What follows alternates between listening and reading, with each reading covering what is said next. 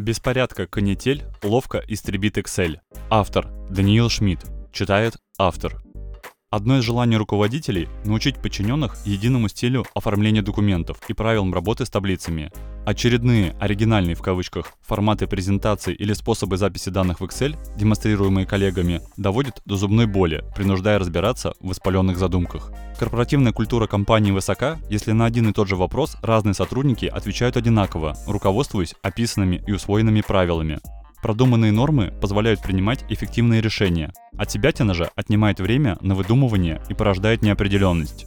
При отсутствии предписаний хватаемся за возможность проявить творческие способности и показать себя, выделившись среди прочих. Тактичное безмолвие конечного пользователя ошибочно путаем с молчаливым восхищением. Беззаботно критикуя других, забываем собственную обидчивость на замечания. Транснациональные корпорации с помощью консультантов рождают сотнестраничные документы, описывающие нормы поведения сотрудников. Заповеди вколачиваются в головы с первого дня устройства на работу, приводя разношерстные группы к единому знаменателю, подрезая крылья смекалистым ловкачам. С PowerPoint разобраться проще. Вырабатывается и утверждается единый шаблон, по которому создаются новые слайды. При внутреннем пользовании можно обойтись собственными силами, в случае демонстрации клиентам рекомендуется привлечь дизайнеров, чтобы раскрасить офисную обыденность и добавить флера. С Excel сложнее. Невозможно создать необходимое количество шаблонов, не запутавшись. Разнообразие выкладок вынуждает проявлять гибкость. Это порождает стремление выделиться красотой, в кавычках. Оригинальность разбавляет багаж предыдущих ошибок. Смежники регулярно страдают от незнания базовых правил. Обратимся к более высокой материи, чтобы раз и навсегда навести порядок и научить всех мыслить одинаково при работе с таблицами.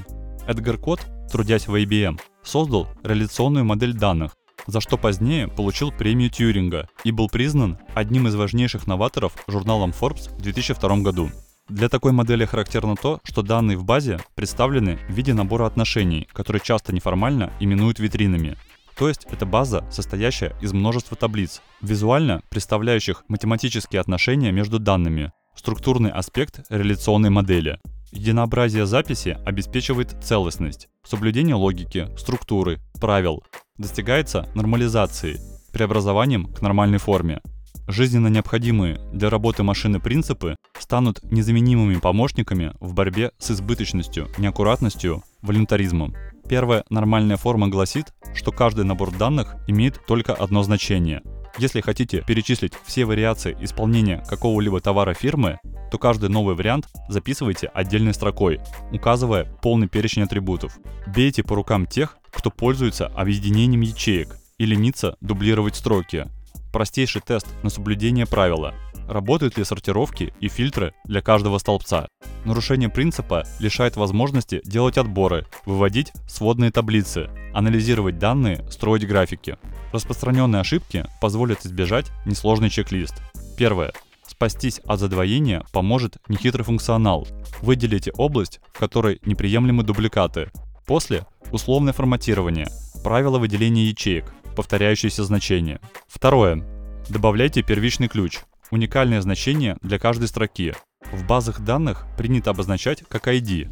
Обычно в первом столбце сможете быстро найти нужную запись. Третье. Не стремитесь занести в одну таблицу всю информацию.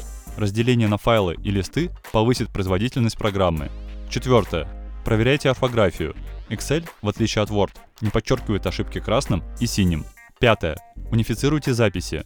Не позволяйте одни и те же смыслы фиксировать разными словами. Шестое.